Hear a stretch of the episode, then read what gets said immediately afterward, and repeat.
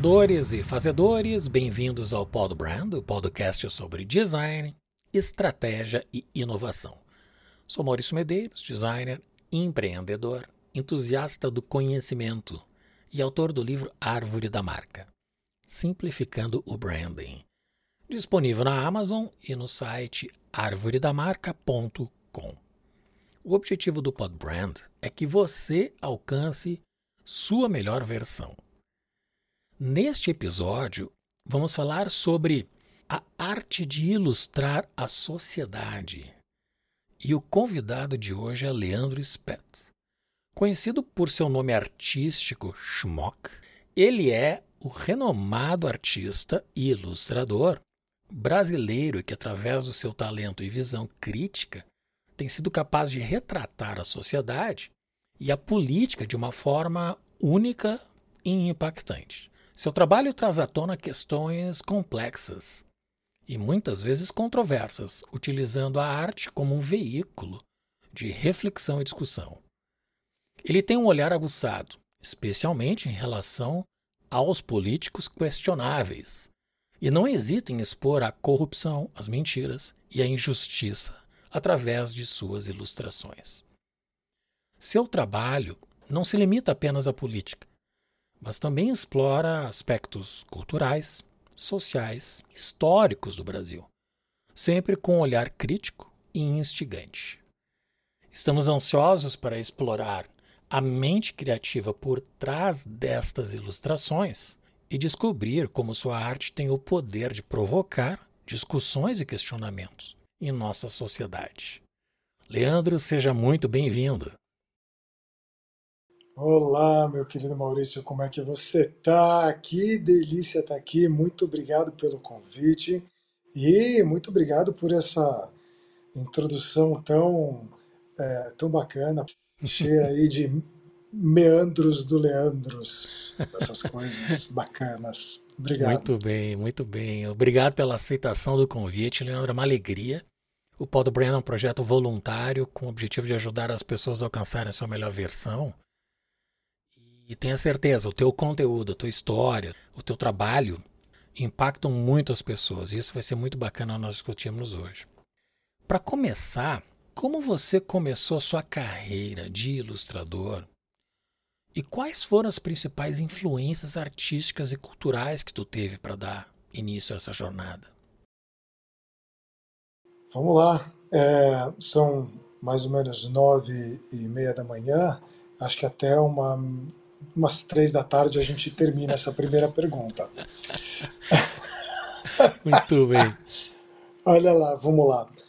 É, a carreira de ilustrador, é, no momento eu estou numa fase bem mais de cartunista, né, chargista, que trabalha com a questão do humor e da crítica e da polêmica dentro de um aspecto da arte que é uh, a charge que muitas vezes é uma caricatura, muitas vezes é uh, só uma pincelada.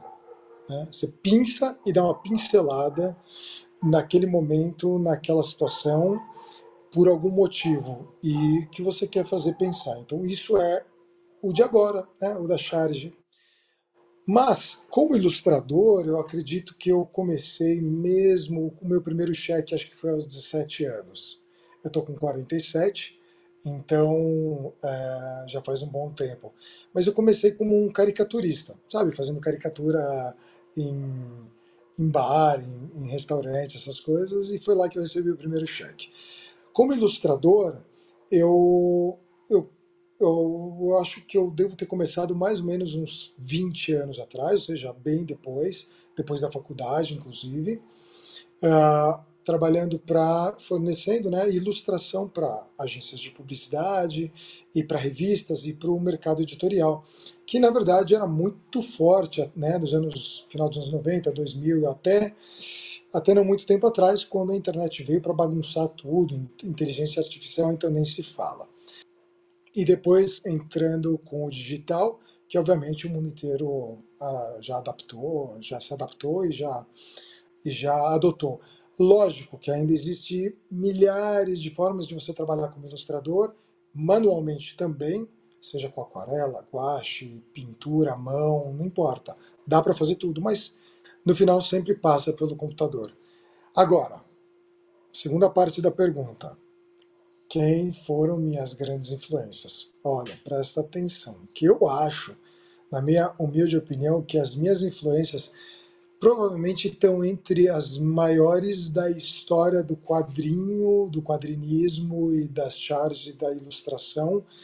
E eu acho que todo mundo que gostaria de trabalhar com isso nem precisa trabalhar com isso, só de conhecer o trabalho desses excelentes artistas dá um, eu acho que dá um salto na vida assim de qualidade enorme, que é um dos propósitos aqui do podcast, né, do Pod Brand.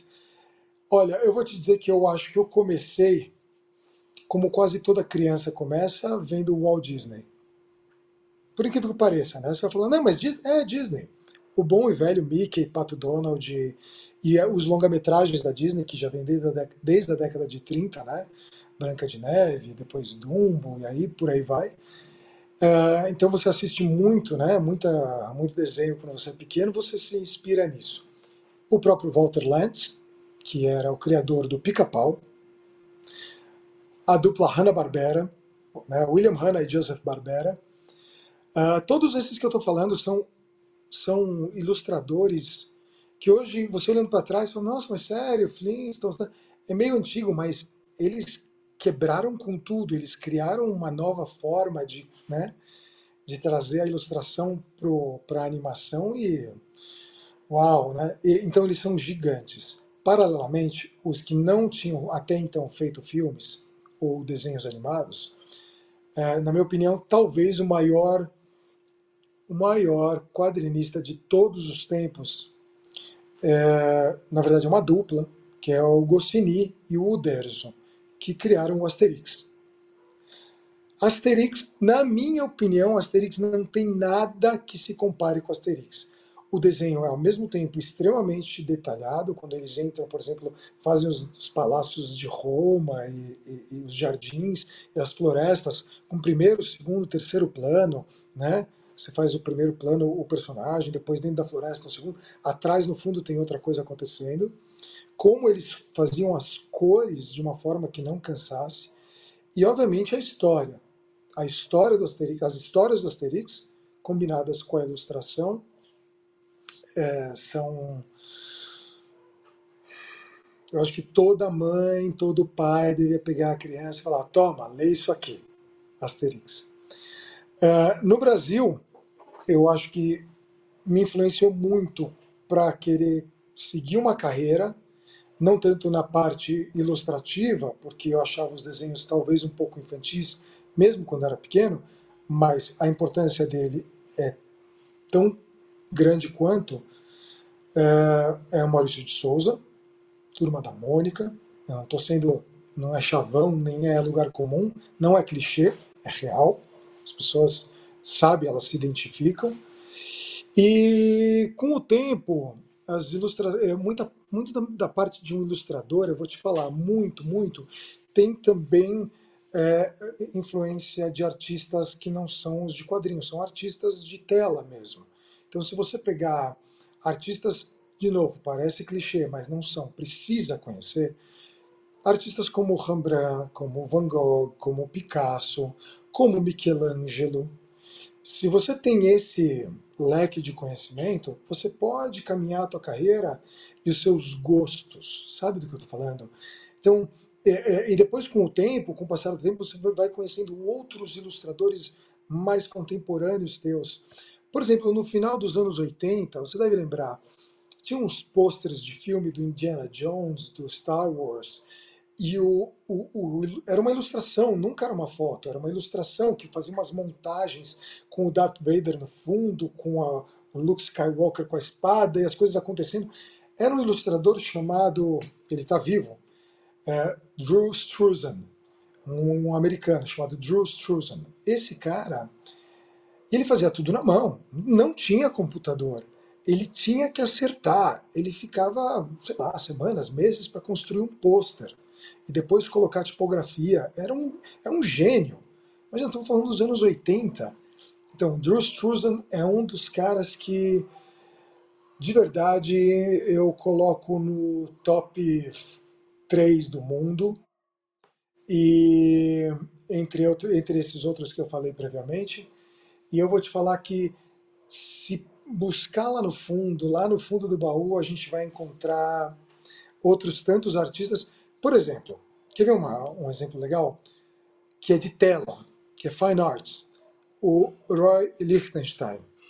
Roy Lichtenstein, hoje uma tela dele é 50 milhões de dólares. Ele fazia na década de 60, 70. Aquelas, aqueles rostos homem mulher, a mulher chorando, um monte de bolinhas que eram as retículas. Isso não deixa de ser uma ilustração. Ele pegou o mundo da ilustração, jogou no Fine Arts e virou um, sabe, virou uma marca, virou um ícone da ilustração. Então aqui são mundos até que estão até se colidindo e estão fazendo faz muito sentido, sabe? É muito legal. Já nos anos 90, um pouco mais para frente, tinha, tinha um, uns caricaturistas maravilhosos, principalmente os franceses. Franceses como caricaturistas imbatíveis. Um chamado Mourchoisne, um chamado Ricord e o melhor de todos, o Jean Moulatier caricaturistas, esses caras me influenciaram demais. Uh, tinha um austríaco, austríaco alemão, austríaco acho, chamado Haderer. Você faz tudo na aquarela. Procura Haderer no, no, no, Google, você vai acreditar a qualidade do desenho desse cara. É muito humor. É muito, a charge é muito engraçada. E o desenho é muito icônico. Então, e a qualidade do desenho é espetacular. No Brasil, eu diria que espetaculares ilustradores se formaram, espetaculares, que também souberam combinar muito bem é, a caricatura com a charge, com a ilustração.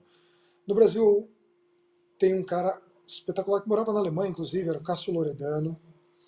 Caricaturistas, os gêmeos, né? o Paulo e Chico Caruso. Infelizmente, o Paulo nos deixou faz um pouco, acho que um mês atrás. Uma pena, porque eu gostava muito dele pessoalmente. Cara, e tudo isso independe do seu lado político, viu? Do seu espectro político. Eu estou falando da qualidade do trabalho da pessoa e isso para mim é muito importante.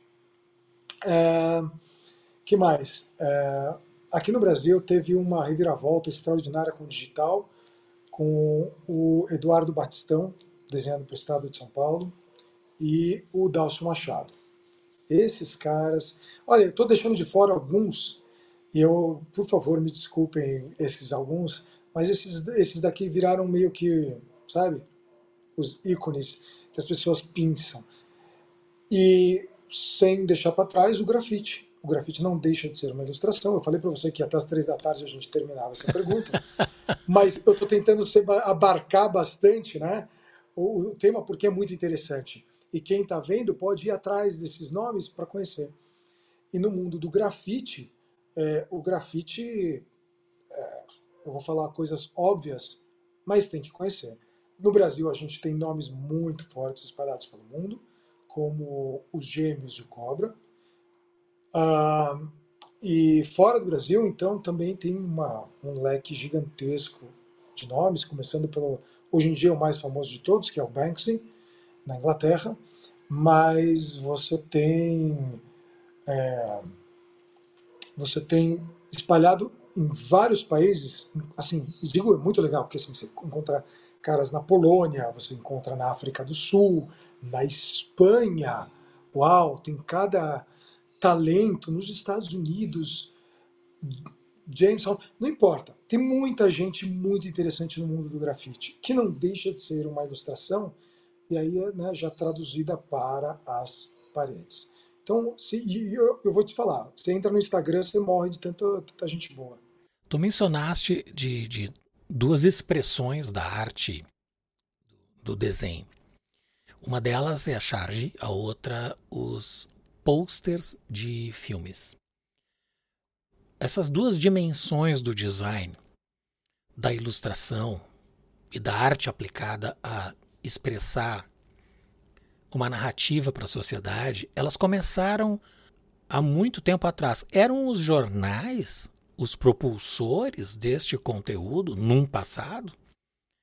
E era o cinema que provocava esta expressão desenhada por ilustrações através dos posters que deram início a toda essa geração de grandes artistas, ilustradores e chargistas que tu comentaste?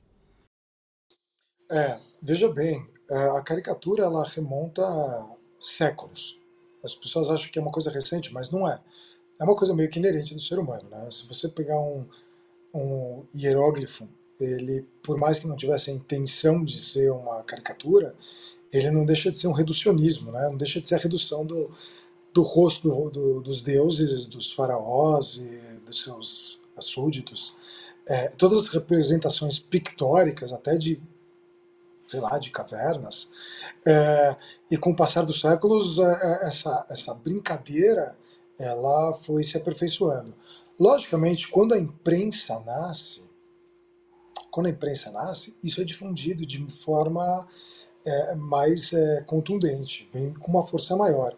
E principalmente, como a imprensa ela nasce na Europa, são países como Alemanha e França que têm os seus maiores expoentes.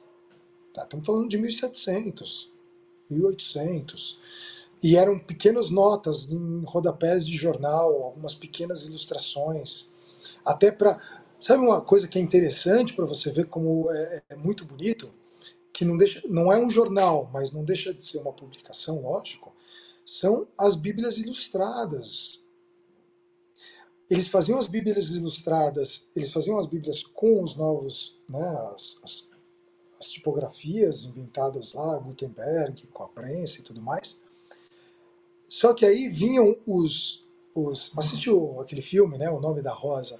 Vinham os, os desenhistas que faziam as iluminuras e faziam os desenhos no entorno, ou as primeiras letras de cada capítulo, que eram desenhos extraordinários, e de vez em quando você tinha muitas representações de um momento, ou de uma guerra, ou de um rei, ou de uma corte.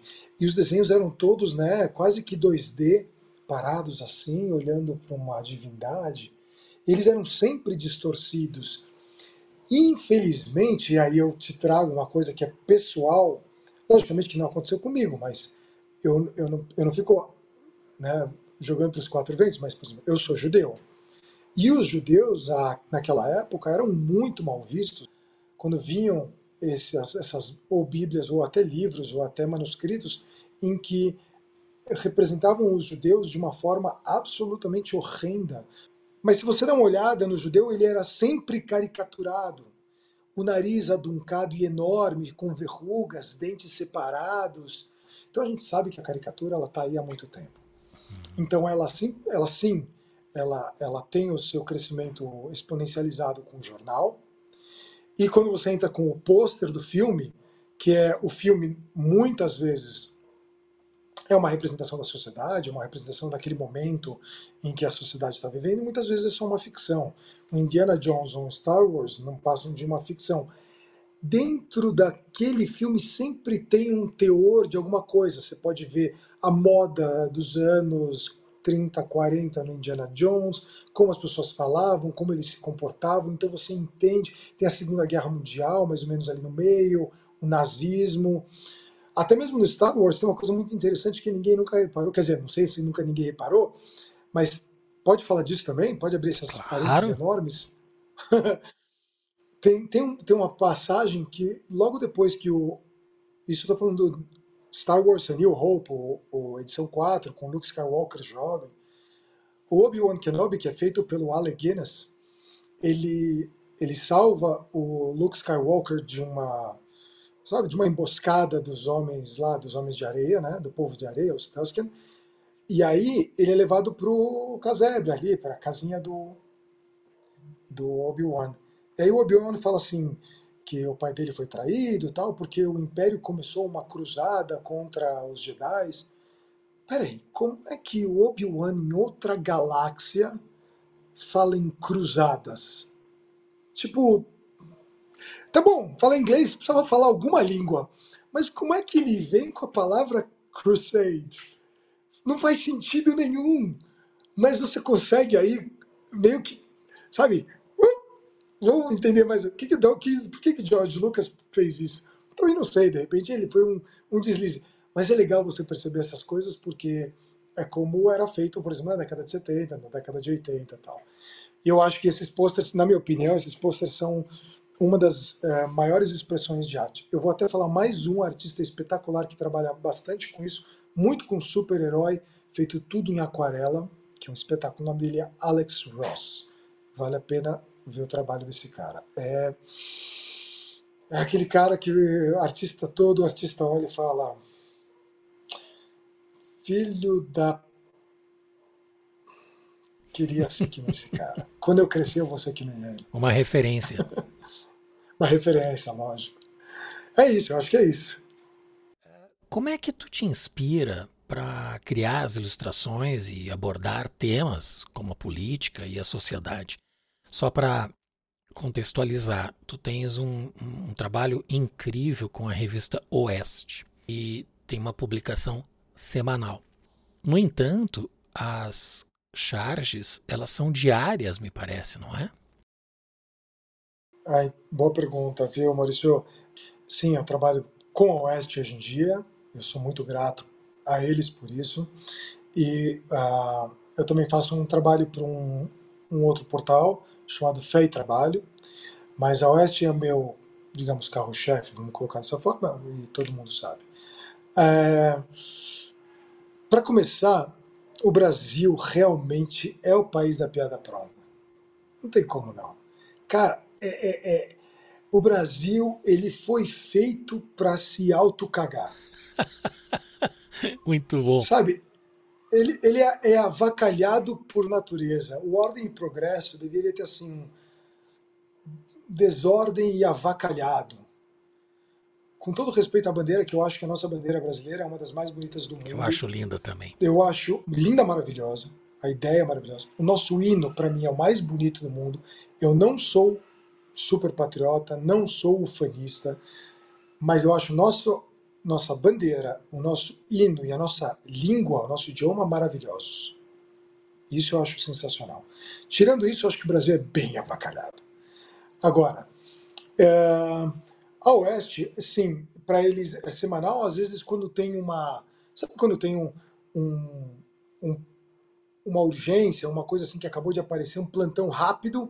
Eu tenho que, por exemplo, que nem o PL agora, 2630, ah, precisa fazer rápido porque precisa entregar alguma coisa que vai sair, algum escândalo, é, tipo os vídeos de 8 de janeiro, né, que claramente demonstram é, uma falcatrua gigantesca do, do governo. Então, é, o Brasil é o país da piada pronta. Então, na verdade, eu não preciso de muita inspiração. E eu te falo, quanto mais a gente faz, mais a cabeça fica treinada. Então tem vezes que eu, eu não tenho não tô com nada para fazer, não é que eu não tenho nada para fazer, mas às vezes eu estou no momento livre, ou às vezes eu estou no trânsito, no banco do passageiro, ou às vezes cara, eu pego o iPad e começo a fazer, e o iPad, né, começa a desenhar, esquematizar. Quando eu vejo, a charge está pronta. E aí, por mais que a Oeste seja uma vez por semana, eu publico algumas coisas pessoais minhas sem o logotipo da Oeste, pode reparar. Às vezes tem da fé e trabalho e às vezes não tem nenhum. Ou às vezes tem até do ranking dos políticos que eles me pedem também e a gente faz uma parceria. Mas é, o Brasil ele, ele é um prato cheio. Né? Não é possível. Se a gente começa a falar de política agora, ah, meu Deus do céu, não é possível que o cara saia da prisão e vira presidente. Não é normal isso, não é normal que a gente tenha tanto enguiço não é normal que um país com mais de 200 milhões de habitantes está entre as 15 maiores economias do mundo. Um país em que se você plantar uma semente no concreto, vai nascer uma árvore. Não tem terremoto, não tem maremoto, é, tem a maior floresta tropical, o maior sistema pluvial do mundo. Não é possível que a gente não consiga chegar no topo, entre os cinco países mais desenvolvidos do mundo. Não é possível que a gente tenha metade da população sem saneamento. Não é possível. A gente só vê então que o quê? Que quanto mais as pessoas elas ficam atreladas e baixam suas cabeças para político e falam assim, não, ah, tem um salvador vai chegar no Brasil com uma ideologia linda, maravilhosa que nunca funcionou. De repente, o Brasil vai funcionar Ai, cansa.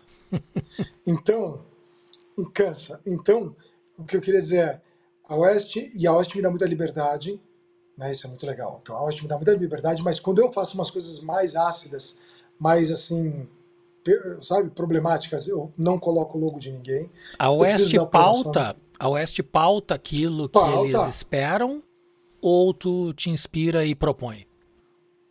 Os dois, os dois. Quando é uma coisa de comum acordo que é sabido que, por exemplo, a PL, né, de agora, né, a PL, inclusive eu postei agora, depois você dá uma olhadinha aí da PL que eu fiz, ficou bem interessante, foi uma coisa mais gráfica, mas eu achei que ficou bem legal.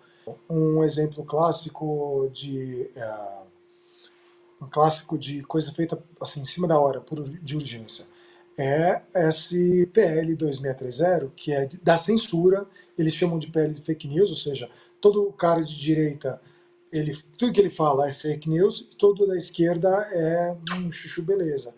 Então, é tudo lindo. Então, eu, eu fiz uma postagem umas três semanas atrás só, uh, do, do, sobre o PL, que é uma coisa mais gráfica, né? Escrevi fake news e o A do fake news é a estrela comunista. E o PL, olha que legal, o PL, o P é a foice e o L é o martelo.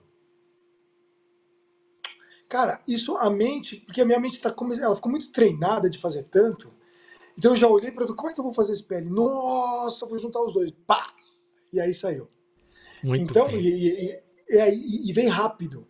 Então, esse eu fiz para mim, por exemplo. Eu não fiz para o Oeste.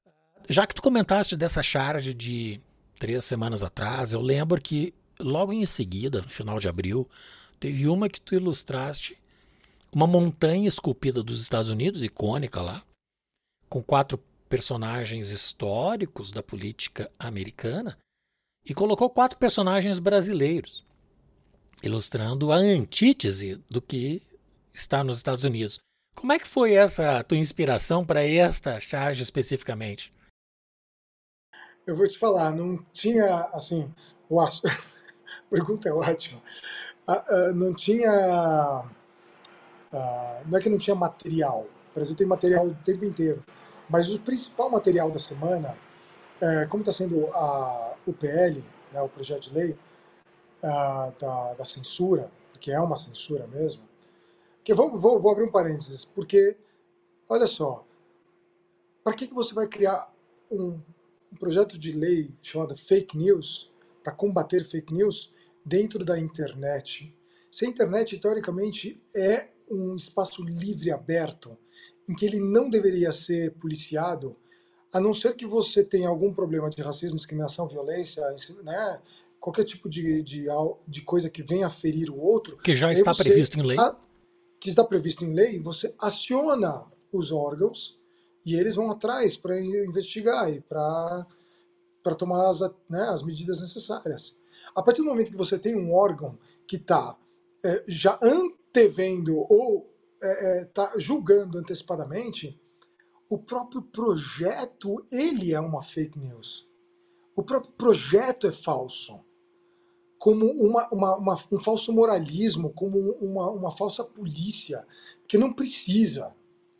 Bom, vamos voltar para o Monte Rushmore, que é o seguinte: você me colocou, né? Como foi a inspiração? Eu acho, assim, eu estava pensando o que, que eu vou colocar, uma coisa que você esteja completamente fora do, do espectro, do leque da semana, ou que vem para a semana que vem, né? E, e, que seja muito icônico, todo mundo conhece e que dê uma boa, um bom retorno. E eu vou te falar, foi muito engraçado, porque assim, esse monte Rushmore tem né, o, o Washington, o Jeff, acho que é o Jefferson, Washington, Jefferson, o Roosevelt e o Lincoln. E, e ele, é, ele é muito icônico. E aí eu fiz né, os nossos aqui no Brasil, e aí eu escrevi nos Estados Unidos assim: nos Estados Unidos tem o Monte Rushmore. No Brasil nós temos Monte. Pontinhos.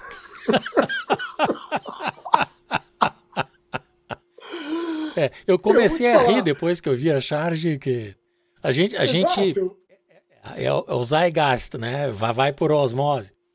Exato, exato, é total Zeitgeist. Eu sabia que ia ter repercussão. Mas, por exemplo, uma postagem minha normal, eu tô agora com 90 mil seguidores. organicamente conquistados em pouquíssimos meses, em quatro meses. Porque é uma coisa que eu estou sob o guarda-chuva do Oeste, que tem muito seguidor, e as pessoas adoram charge.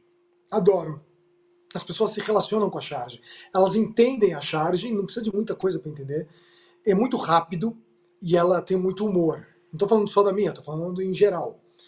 É, e eu, e como sou um dos pouquíssimos que é de direita, eu tava tem um vácuo, tem um vácuo no mercado brasileiro enorme, pedindo, pedindo, as pessoas estão pedindo por esse tipo de material. E, e eu concordo com elas, porque a maioria dos, dos chargistas e cartunistas, eles são de esquerda. E hoje, nos últimos cinco meses, dessa, dessa, desse circo que se instaurou aqui no Brasil, dessa essa maluquice toda, eles estão muito quietinhos.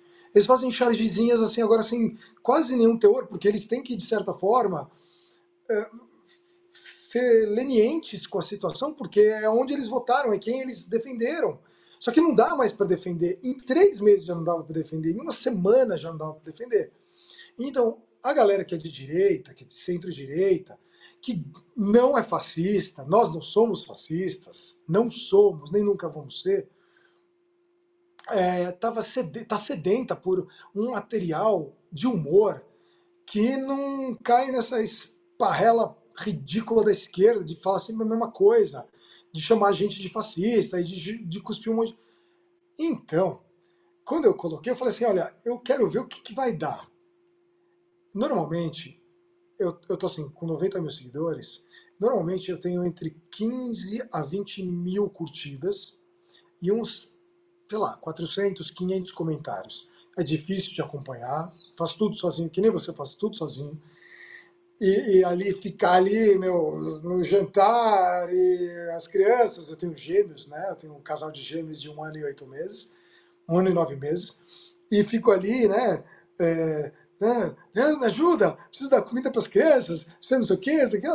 Eu tenho que responder, e é legal, eu gosto dessas respostas, eu gosto de ler o que as pessoas escrevem, eu agradeço o que elas escrevem. Só que esse post teve menos curtidas, mas eu olhei antes de começar o podcast, estava com 1.500 comentários. 1.500! E a maioria das. Eu nem vou falar aqui, eu espero que as pessoas entrem para dar risada. Mas tem assim, monte. Tem um monte Rushmore nos Estados Unidos. No Brasil é um monte. Aí tá, monte de vagabundo. Monte, e tem assim, tem uns que assim colocaram assim, em inglês, monte shitmore, sabe? Rouba monte. monte. Monte. É, como fala? Shitmore foi um dos melhores. É, Rush Boston. Eu ia falar Rush Boston, mas já falei. Olha, eu vou te falar, é, é demais, é demais. eu, olha, eu vou te falar. Eu me divirto muito, cara. E, e, de novo, não teve nenhum paralelo com a realidade, com a tu, quer dizer, com nenhum acontecimento atual. Foi muito mais no, uma coisa meio atemporal, né? É contexto social. As tuas ilustrações, elas possuem um olhar crítico voltado principalmente aos políticos. Quais foram as situações políticas mais marcantes que você retratou em suas obras e por que tu elege estas como as mais expressivas? Bom, Maurício, sabe que eu vou te falar uma coisa? É... Eu tinha um personagem, eu tenho um personagem que antecede o Schmock. O Schmock ele, ele é antecedido pelo, por um outro personagem que eu amo de paixão, que ele chama Gadu Ananaue. Gadu Ananaue. Ele é um cara de esquerda que antes disso ele chamava O Hipócrita. Ele nasceu mais ou menos em 2016, perto do impeachment da Dilma. E aí ele. Só que ele era muito focado para combater os detratores de Israel. Então, quando aconteceu uma explosão de um, quando Israel se defendia depois de um ataque terrorista, uh, toda a esquerda fica louca, fala, olha, é, eles estão é desproporcional a reação, não sei o que, não sei o que lá, tal. Isso dá uma, um outro podcast inteiro só para falar de Israel. Mas e eu colocava esse esse personagem, Gadu, esse ele o hipócrita, que era assim, olha, morreram sei lá, quantos palestinos numa, num ataque. Ah, vamos estourar. Não, mas morreram, morreram tantos israelenses também, judeus, né? Ah, isso não me importa, imagina.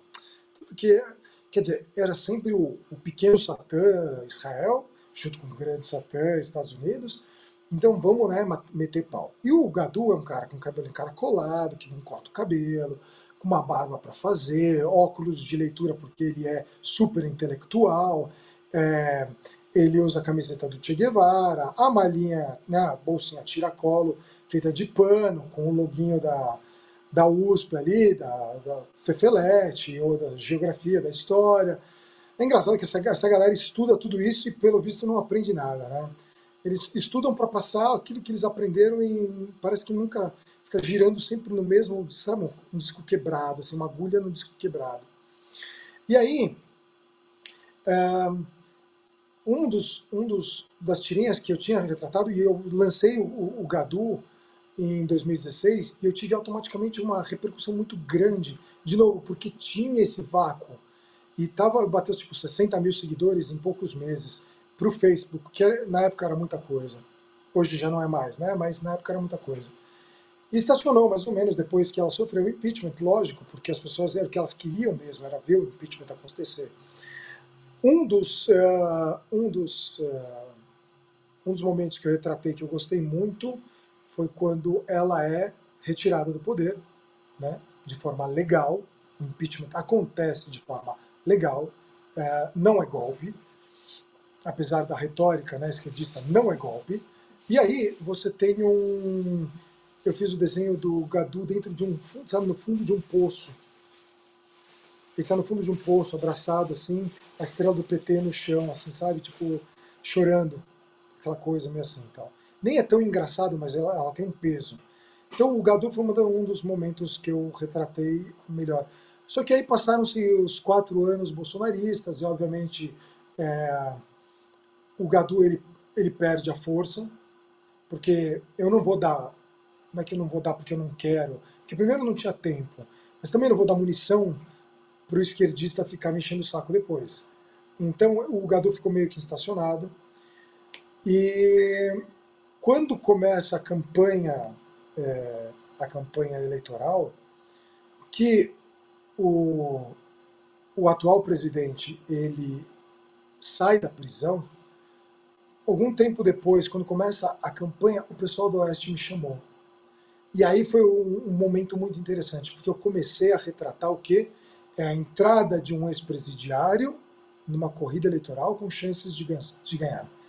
E um dos momentos que é quando ele ganha, aí ganha, bom, vamos colocar ganha num eufemismo com 400 aspas, tá bom?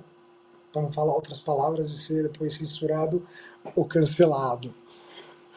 Mas é isso. Ah, esses são alguns dos momentos que, que marcaram bastante assim a trajetória. Só que eu vou te falar uma coisa. Hoje em dia, por exemplo, o 8 de janeiro, quando eles vazaram as imagens, foi uma bomba. Foi uma bomba. Passível de impeachment. É passível de impeachment. Então, quer dizer, é incrível, né? Imagina a gente ter mais um impeachment no, no, no nosso histórico. País dos impeachments. Sim. É isso, eu acho que tem, tem muita coisa que acontece e a gente ainda tem muita coisa para ver, né, Maurício? Muita coisa. Em suas ilustrações, você tem uma oportunidade de trabalhar com uma gama de personagens e situações. Há algum tema ou figura política que você considera particularmente desafiador ou gratificante de ilustrar?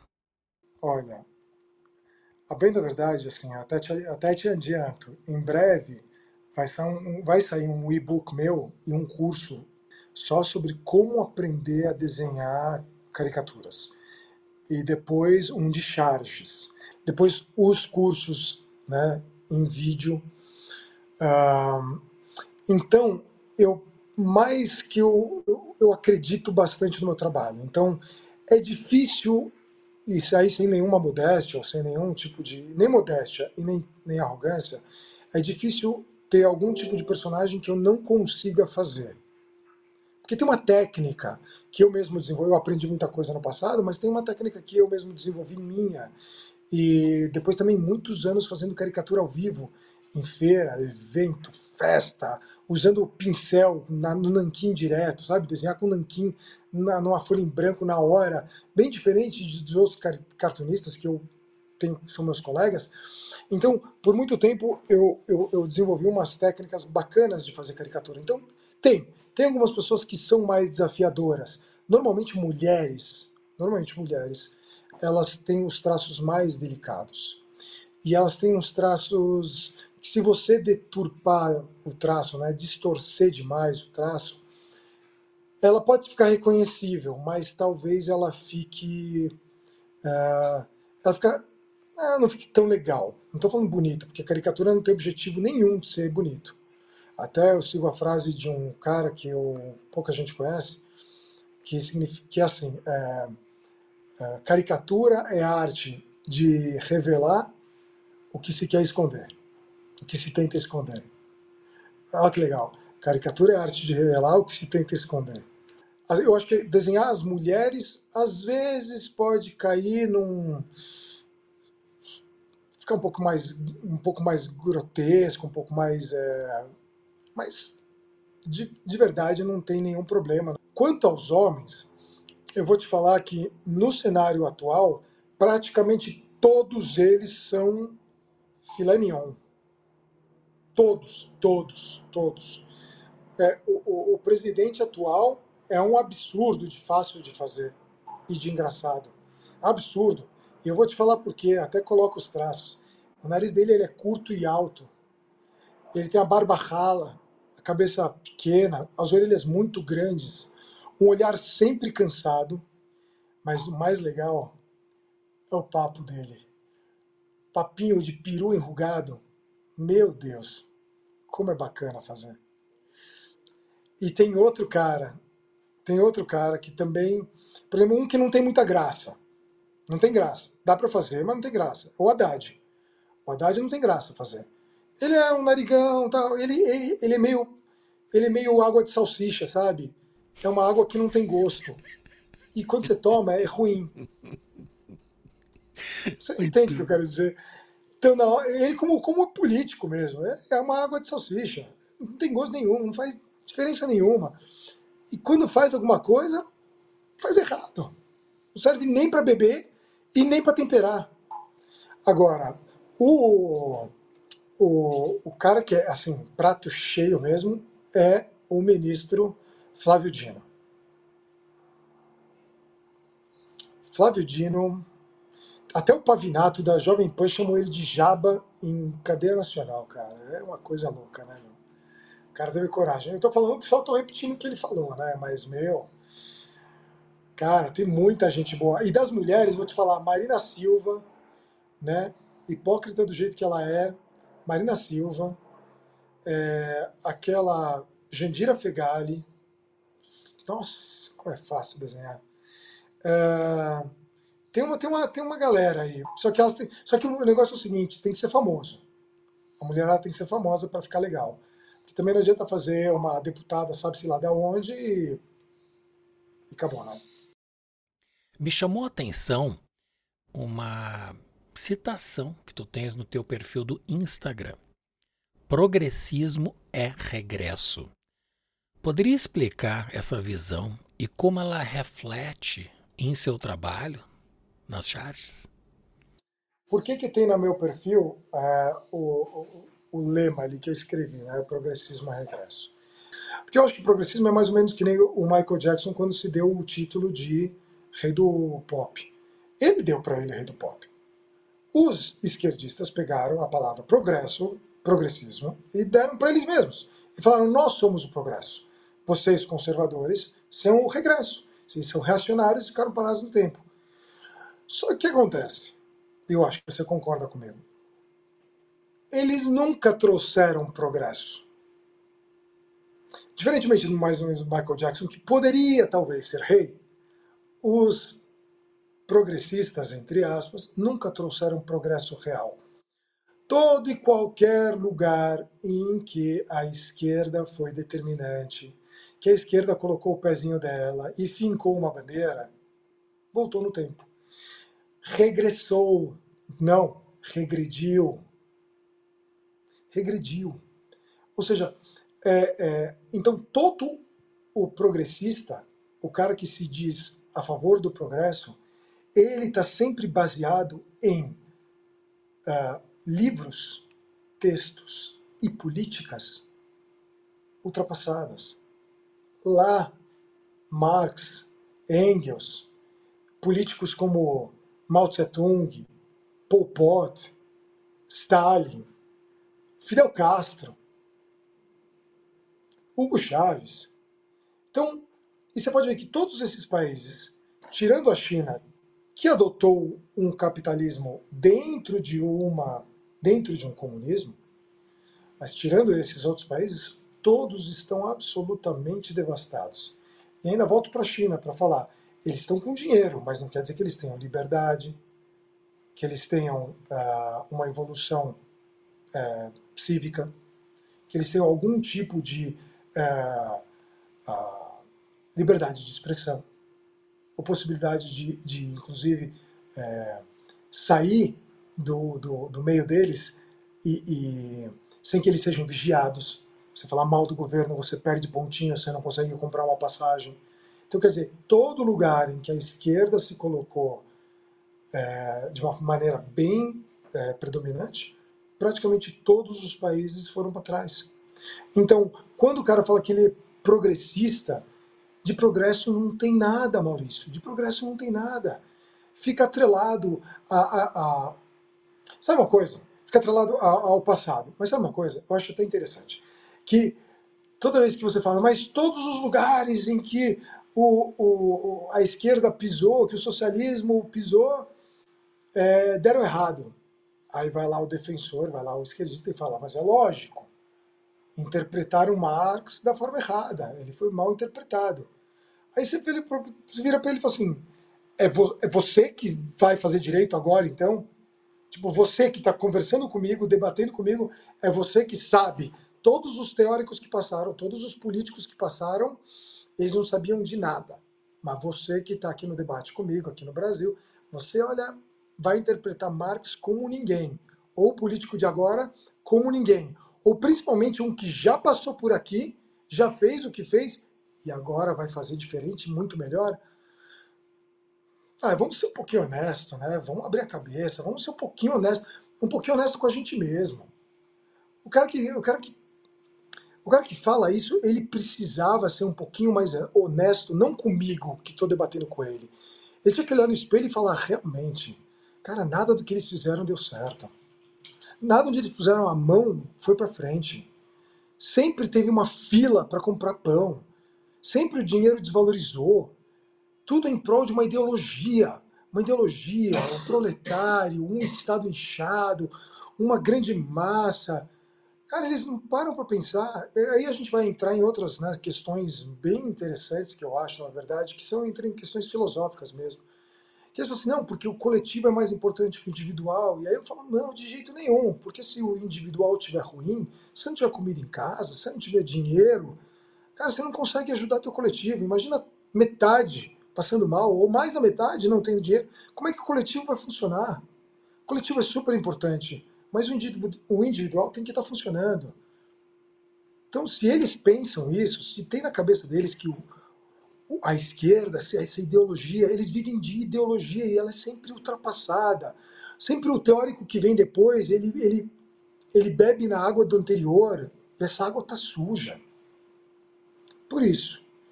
É, eu vejo, resposta um pouco complexa, é, mas. É, eu vejo que tu é um dos raríssimos artistas, designer, que transita numa linha oposta ao socialismo. Né? Isso é uma, é uma luta de conceitos. E aí vem minha pergunta: como você lida com a crítica, tanto em relação ao seu trabalho artístico, quanto às suas posições políticas? Ah, Maurício, isso é uma pergunta muito interessante, cara, muito interessante. Olha, lidar com crítica não é fácil. Quando eu era moleque, eu não podia ouvir um A contra o meu trabalho que eu já explodia, espumava. Como assim você não gostou do meu trabalho? Como assim você não entendeu a minha ideia? ou até quando era menor mesmo. Bom, o tempo foi passando, o tempo foi passando, e a gente vai evoluindo, alguns sim, alguns não. A gente sabe que tem muitos que não. É, eu, nu, eu nunca, nunca é, fui de esquerda. Estudei no colégio de esquerda aqui em São Paulo, é, talvez o colégio mais esquerdista do Brasil, colégio de equipe, que não tenho do que reclamar, um excelente colégio. Me deu muita preparação, mas ao mesmo tempo era um colégio muito politizado, com uma ideologia por trás. Mas eu nunca cedi a essa ideologia e fiz grandes amigos até hoje. Ótimo. O que acontece? É, a crítica ao trabalho, ela é faz parte. Cara, se você vai num restaurante, a comida não tá boa, você vai fazer uma crítica à comida. O chefe tem que estar preparado. Você, como designer ou como fabricante de sapatos, se o sapato não ficou bonito, ou ficou, não ficou confortável, ou se o seu design não, não, não, não foi bem acolhido, não foi bem aceito pelo teu cliente, você tem que baixar a cabeça e falar, olha, o meu ego não pode falar mais alto do que o meu trabalho. Eu tenho um cliente, eu tenho que agradar esse cliente. No caso da charge, ela uh, não tem o cliente. Então a arte, quando ela é feita, e principalmente na charge, o que importa, a maioria das vezes, é a ideia. Se você consegue conjugar muito bem a arte da ideia com a arte executada, a estética, o desenho, aí você juntou o melhor dos dois mundos, você fez uma charge bacana. Quando você tem um desenho meio mal feito, mas a ideia é genial, a charge já se configurou, tá ótimo. Se você tem um desenho maravilhoso, com uma ideia ruim, a charge perde força. Essa é a importância da charge, é a mensagem.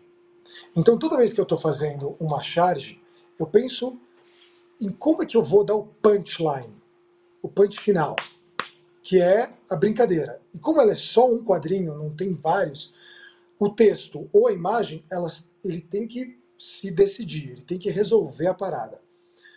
É, quando eu faço, de novo, quando eu faço ProEst, eu tenho, de certa forma, um cliente que tem que agradar, mas eles me dão muita liberdade. Quando eu faço por conta própria, eu solto aquilo que me vem na cabeça. E a estética, eu me preocupo com ela porque eu vejo que os meus uh, apoiadores e seguidores, eles adoram o desenho. Mesmo que não seja o meu top do desenho. Porque eu quero fazer uma coisa rápida. E, só que eu tenho feito coisas que eu particularmente gosto muito. Você pode dar uma olhada numa charge de umas semanas atrás, que é a do Chico Buarque, é, tocando em 1978 e em Afasta 1900... de mim esse cálice. É, isso, é 1978 e a outra de 2023.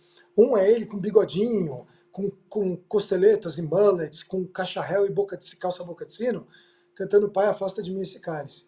Na seguinte, é ele já velho, com as rugas, com uma echarpe meio ala francês, assim, né, morando em Paris, é, com, no banquinho também com a perna cruzada, falando assim, Lula aproxima do Brasil este cálice com, de calar, de se calar.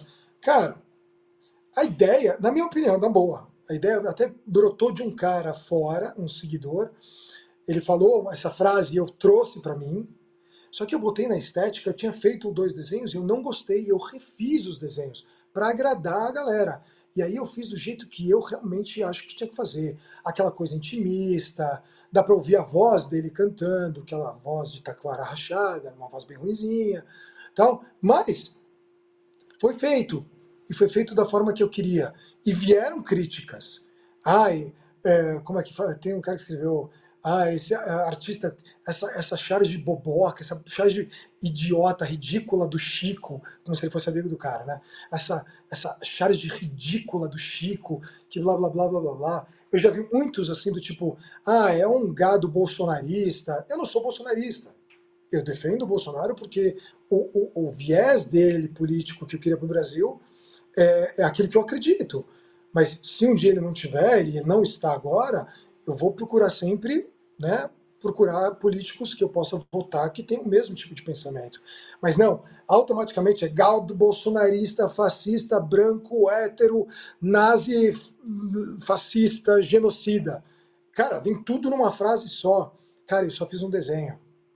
Só fiz um desenho. Como é que eu lido com isso? Cara, tira o ego, tira o ego da equação. Se você não tirar o ego da equação, você vai sofrer, vai ter, vai ter úlcera, vai vomitar, vai porque vem coisa feia. Vai, vem coisa feia. E, e eu procuro, às vezes, quando eu vejo que tem uma possibilidade de troca de ideia, eu devolvo, eu dou a devolutiva, na mesma altura. O cara fala, não, mas eu acho que eu não concordo, que tal, porque eu acho que na época do presidente fez isso, ou agora fez, está fazendo ao contrário, e aí dá para conversar.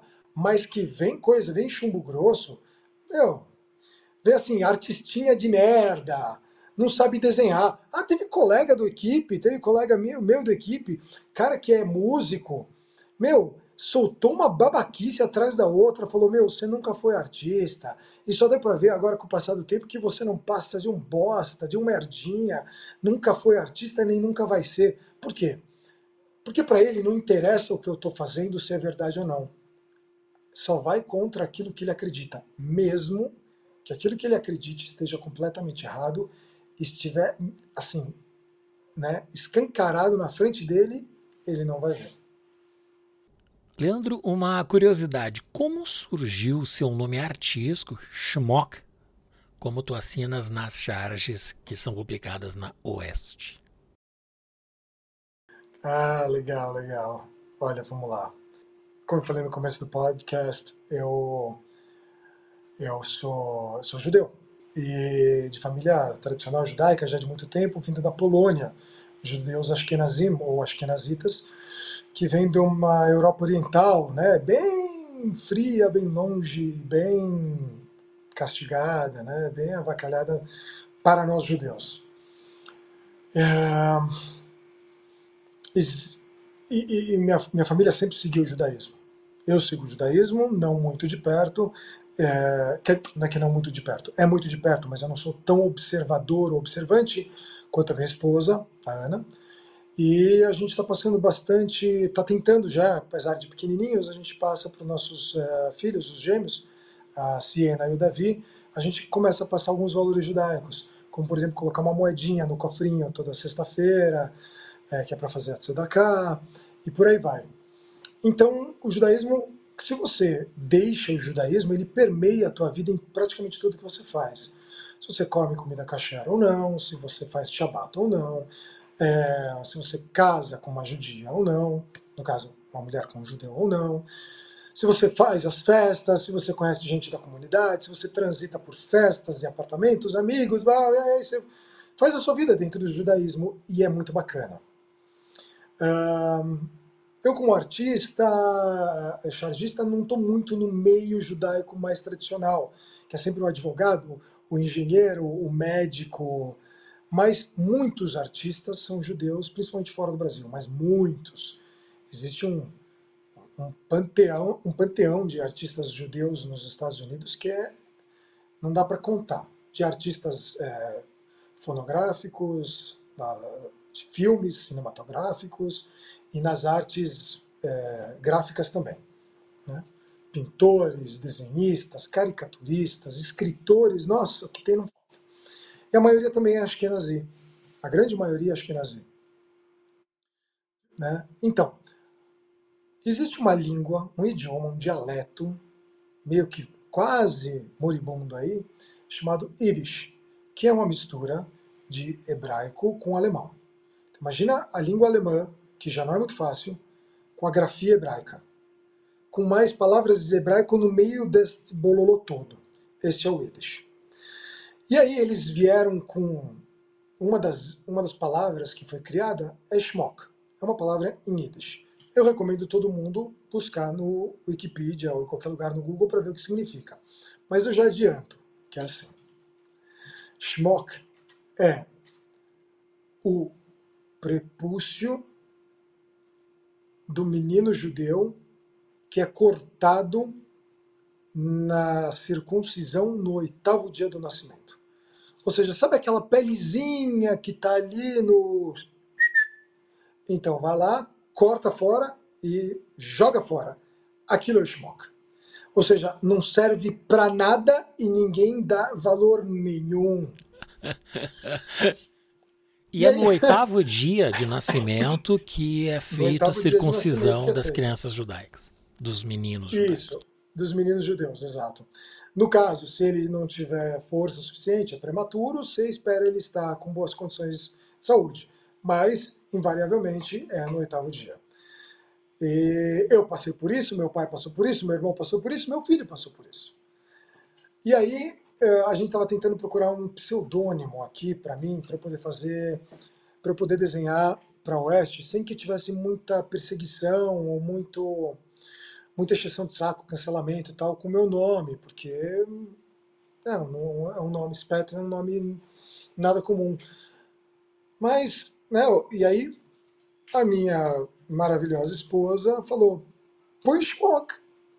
E aí eu falei, achei demais. A ideia é muito tem... boa. É muito boa, porque não tem um Potts, que é outro sinônimo, ou um puto nesse mundo que é um cartunista com esse nome. Eu falei, meu, isso aqui é grande. Aí foi, foi engraçado, porque as pessoas, inclusive você, sem saber, lógico, chega e fala, Oi, Schmock, tudo bem? E, e que Schmock, outra palavra, outro sinônimo na gíria judaica, é um completo imbecil, um completo idiota. Então já oi, seu idiota, tudo bem? Como é que você tá? Ele ficou. É, me, me, me deu a impressão num primeiro momento. É, me deu a impressão num primeiro momento que era um apelido, Schmock. É, mas é, dá, dá a impressão de que é mesmo. Ah, o, o, algumas línguas são magníficas para se xingar. Yiddish é uma delas. Yiddish, húngaro, alemão, sei lá. Húngaro é Eventualmente eu uso Schlepper. Então, Schlepper é o cara que é um maltrapilho, que é o cara que se arrasta, que não troca de roupa, que anda de moletom. É, para os gaúchos é o chinelão. O chinelão, você tinha me falado, chinelão. Então, então toda, todo, os xingamentos em Yiddish, eles são muito engraçados, que eles significam um monte de coisa. Então você tem, e começam com esse SH do Schmock. Então você tem o, o Schmock, você tem o Schlepper, o Schmemazel, Schmegege, Schmenegetz, Schwonze, Schwitzer, e por aí vai.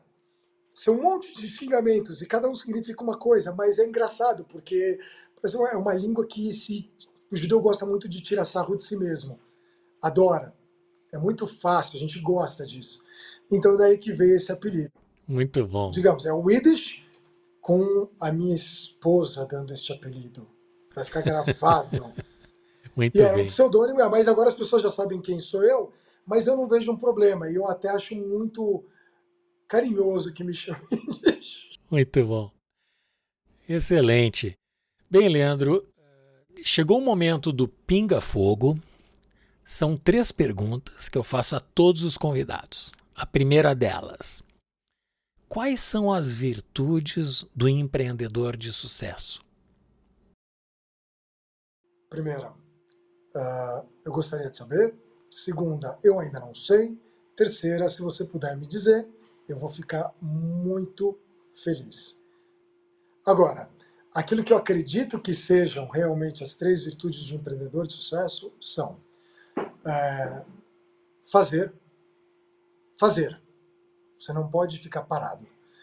Fazer. Você não veio para o mundo para não fazer nada. Obviamente que tem os que não querem fazer, os schleppers que não querem fazer nada mas você tem que acordar de manhã ou de tarde, ou a hora que for, e você tem que se propor a fazer alguma coisa e trazer algum resultado para você, para a sociedade, para a comunidade onde você está, para a sociedade. Então você tem que criar, você tem que desenvolver, você tem que fazer. É um lema que inclusive eu tenho com minha esposa que trabalha aqui comigo é fazer, fazer, fazer. Não pode ficar parado, é, porque é muito legal. Um dos sentidos da vida é viver. E você não pode ficar parado, ficar, deixar o barco passar, né? deixar o bonde passar. Isso é muito legal. A segunda, a segunda virtude de um, de um empreendedor de sucesso, eu acredito que é foco. Foco. O fazer é diferente do foco, porque o foco você vai estabelecer é, qual é o caminho que vai te levar para você efetivamente fazer aquilo que você propõe. Então foca. Às vezes você quer abraçar o mundo. Eu tenho muito disso. Eu quero desenhar, eu quero grafitar, quero pintar, fazer a colagem, fazer o podcast, fazer e aparecer. Às vezes não dá. O dia só tem 24 horas, a semana só tem 7 dias. Tem filho para cuidar, tem que dormir, tem que comer, tem que ir no banheiro. Foco. E quando você foca e faz, as pessoas se identificam com o seu trabalho. A pessoa olha e fala assim: vou te falar uma coisa, eu vi isso recentemente com o Schmock na Oeste. As pessoas te dão devolutivas, elas voltam para você e falam: cara, o teu trabalho ele é muito bem pensado, ele é muito direcionado, você faz bem feito aquilo que você faz. Eu falei, lógico, porque eu gosto do que eu estou fazendo e eu estou numa sequência focada para a resolução do problema, que é entregar uma charge, no caso. E assim você vai subindo os degraus. E a terceira virtude, no campo pessoal e não só profissional, que é uma coisa chamada respeito. E o respeito ele engloba milhões de coisas. Mas respeito, dentro do respeito tem uma coisa fundamental que é honestidade. Se você respeita alguém, você é honesto. Então, se você quer ser um empreendedor legal, um empreendedor que funciona, você tem que ser honesto com você, honesto com o próximo. Quando você vai entregar o seu trabalho, quando você vai receber do seu trabalho, se você recebeu direito, se você teve uma conversa, se você cometeu algum erro, algum engano, você tem que falar, olha, o problema, o erro foi meu, eu peço desculpas, eu vou tentar consertar. Então, você tem que levar isso para a vida, não só para o profissional. O que diferencia os sonhadores dos fazedores? Ah, essa pergunta é boa, tá vendo? A gente estava falando agora, né? Agora. Eu acho que é sair da cama. Basicamente é sair da cama. Porque assim, parece até clichê, né? Sonhador que o cara tá na cama e o fazedor é o cara que tá fora. Às vezes você pode até conseguir fazer na cama, é difícil. Depende do que você faz, dá para fazer na cama também. Mas, em geral, é, você tem que sair e, e, e procurar os meios que você já estudou anteriormente para efetivar aquilo que você ficou pensando. De verdade, hoje eu estou com 47, eu já pensei em tudo. Eu já pensei, já sonhei em ser diplomata, jogador de tênis, que eu jogava até bem quando era moleque. É, eu já pensei em em trabalhar, é, em trabalhar na firma que era da minha mãe, do que era do meu avô. Eu já pensei em, em sabe, correr o mundo fazendo seja lá o que for. Quer dizer, muita coisa você fala, ah, puta, eu queria ter feito isso, ah, eu queria ter feito. Não fala o que você queria ter feito. Faz. Sai da cama. Faz. Como diz um grande sábio, que eu chamo de meu pai, acorda mais cedo. Acorda mais cedo, vai dar para fazer. Entende? Essa é diferença. Pode parecer assim, é, pode parecer clichê e pode parecer raso, mas não é. Estuda o que você quer fazer, leia, não precisa, é, leia muito, lógico, mas você pode ver muitos filmes, você pode ver muitos tutoriais, você pode ver ouvir muitos podcasts, você pode ter muitas aulas, mas estuda. Ficar parado tá errado e aí você pega aquilo que você aprendeu, olha os, os, olha os exemplos que você tem na tua frente e vai. Vai. Você nunca vai ser o melhor do mundo. Não existe o melhor do mundo. Não existe. Você pode ser o melhor do mundo naquele momento. Alguém vai ser melhor que você depois. E teve alguém melhor antes. Relaxa. Faz o teu melhor. E a última, o que é design? Cara, essa é uma pergunta que eu vou chamar minha esposa, né? Que ela é arquiteta, designer, pós-graduada em Milão, é fodésima. Então ela sabe muito mais de design do que eu. É, é obrigatório ter resposta para tudo?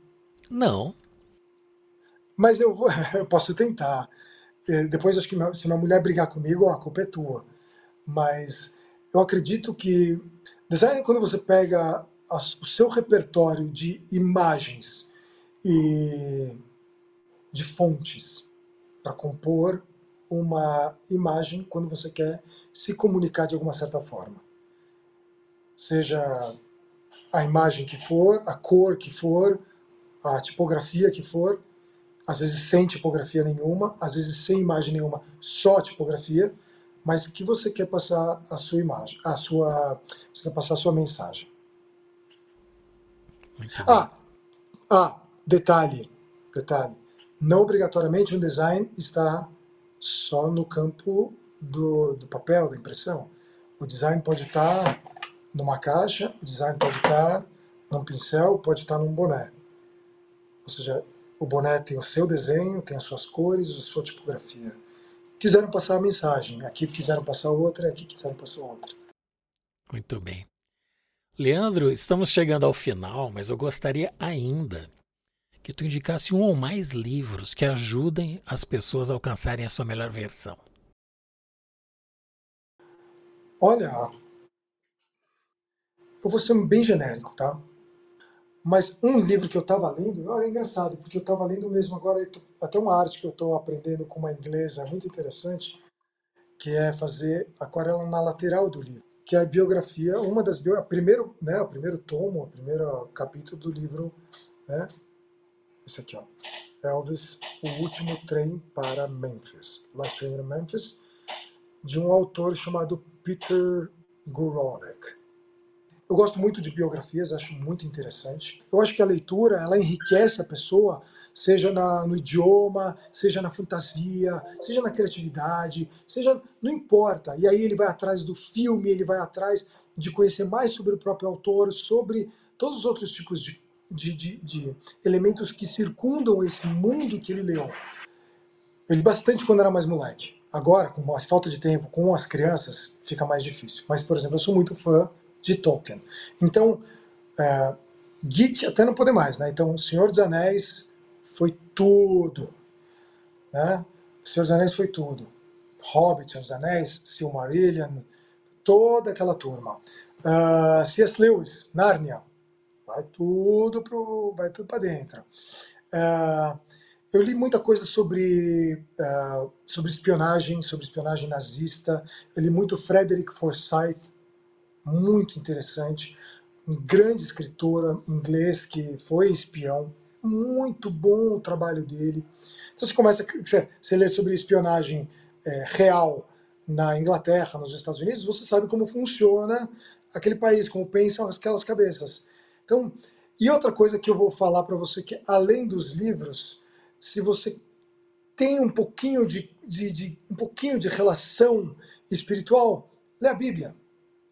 Você não precisa se ficar fanático com a Bíblia. Lê a Bíblia. A Bíblia é inacreditável. O Velho Testamento é de cair para trás. É de cair para trás. Você começa com a criação do mundo e vai acabar com, sei lá, sacrifício de bezerro no, em Jerusalém. Pá! Morte de Moisés. Pá! As coisas muito loucas. Faraó. Vai ler a Bíblia. Depois que ler nova, o Novo Testamento, lê o Novo Testamento, os livros do Novo Testamento, lê reis, juízes, Ó, vai por mim. Esse é um, um livro que não está na minha cabeceira, porque eu estudo com meu rabino toda semana, mas vale a pena. Muito bem. Só reforçando, nós vamos ter o link desses livros que tu indicaste no site podbrand.design.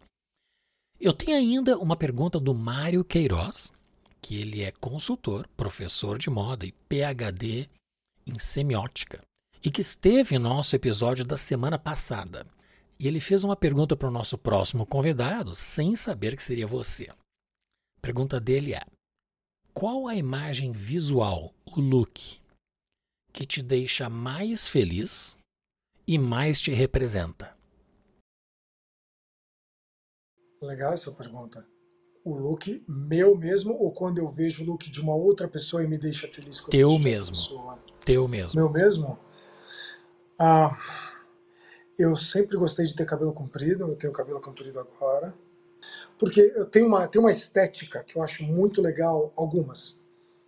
Uma estética bacana que eu gosto muito é a estética meio que redneck americano. Boné, mullets, barba, camisa xadrez, camiseta branca embaixo, é, calça jeans, uma bota, sabe, uma calça jeans é, é, bootcut, e, um sapato ou uma bota de motoqueiro, sabe, ponta, ponta quadrada. E acho esse, acho esse look fenomenal. Às vezes uma, um moletom como esse com capuz e uma jaqueta por cima com capuz por fora, tô resolvido forever, assim, acho muito legal. Se essa é a pergunta, qual me deixa mais à vontade? É, é assim. Muito bem. E qual pergunta você gostaria que fosse respondida pelo nosso próximo convidado ou convidada, independente de quem seja? eu como né, cartunista e como ilustrador, como artista plástico, como é que a arte, seja ela no papel, na parede, na tua roupa, na tua maquiagem, como ela influencia a tua vida? Como ela faz diferença para você? Como ela te educa? Como ela leva você para o teu caminho? Leandro, eu quero te agradecer muito. Foi uma alegria te ter hoje no Pod Brand. A tua trajetória ela é repleta de situações inusitadas, vamos chamar assim, e que hoje a gente acompanha semanalmente através das tuas charges, através do que tu publicas, enfim, através da Oeste, que hoje é uma referência. E eu quero te agradecer muito. Certamente as pessoas vão sair desse episódio melhores do que entraram. Muito obrigado. Querido Maurício, eu não tenho palavras para te agradecer a gentileza que você é, a simpatia que você é. Acho que os seus ouvintes ou seus espectadores devem olhar para você e falar: Meu, preciso ficar amigo desse cara, porque fala com uma doçura na voz, com uma calma, com, com uma educação, uma polidez, e, e eu gostaria muito que essa, essa amizade se perpetuasse se você permitir. Obrigado demais. Vai ser muito legal se você quiser que eu participe de outras coisas fora do mundo do podcast. Estaremos em contato. Agradeço a todo mundo que com certeza assistiu até agora.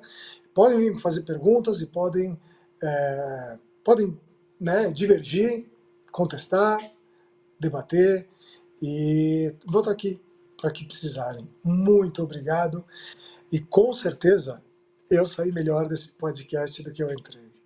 Leandro, eu é que te agradeço, muito obrigado. Certamente essa amizade vai prosperar e vou continuar te acompanhando semanalmente no teu trabalho. Muito obrigado, de coração.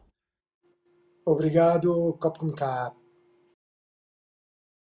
Este e os demais episódios do Podbrand estão nas plataformas do YouTube, Rumble, Apple Podcasts, Spotify, Google Podcasts e Amazon Music. Visite o nosso site podbrand.design. Teremos sempre a programação atualizada e a recomendação de livros como estes que o Leandro nos indicou. Compartilhe com as pessoas que curtem o conhecimento e se inscreva em nosso canal. Isso ajudará muito para que mais pessoas recebam este conteúdo. Agradeço muito a presença do Leandro Speto, o brilhante Schmock, e em especial a você que nos acompanha. Nos vemos no próximo episódio do Pod Brand, o podcast do design.